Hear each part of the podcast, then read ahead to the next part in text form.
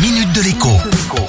Bonjour à tous. Mardi, je vous parlais du tout nouvel affichage du prix des carburants dans certaines stations-service. Un affichage en euros au 100 km. Ce sujet vous a fait beaucoup réagir. Certains d'entre vous sont choqués qu'il puisse y avoir 3, 4, 5 euros de différence ou plus au 100 km entre deux voitures.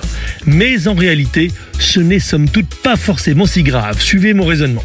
Prenez une voiture d'occasion achetée 10 000 euros qui revient à 8 euros au 100 km en carburant. Prenez une autre voiture, neuve ou bien récente, achetée 30 000 euros, celle-là beaucoup plus économe puisqu'elle revient seulement à 5 euros au 100 km.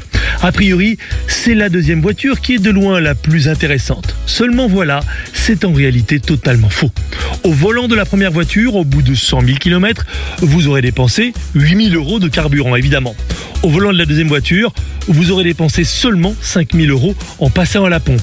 Mais entre les deux voitures, il y a à l'achat 20 000 euros de différence. Et ça, il ne faut pas l'oublier. Vous avez donc compris, la voiture la plus économique, c'est en réalité la première et la moins chère. Sans compter que si vous revendez l'une ou l'autre d'occasion après quelques années, eh bien, vous perdrez plus d'argent relativement sur la plus chère des deux voitures. À demain!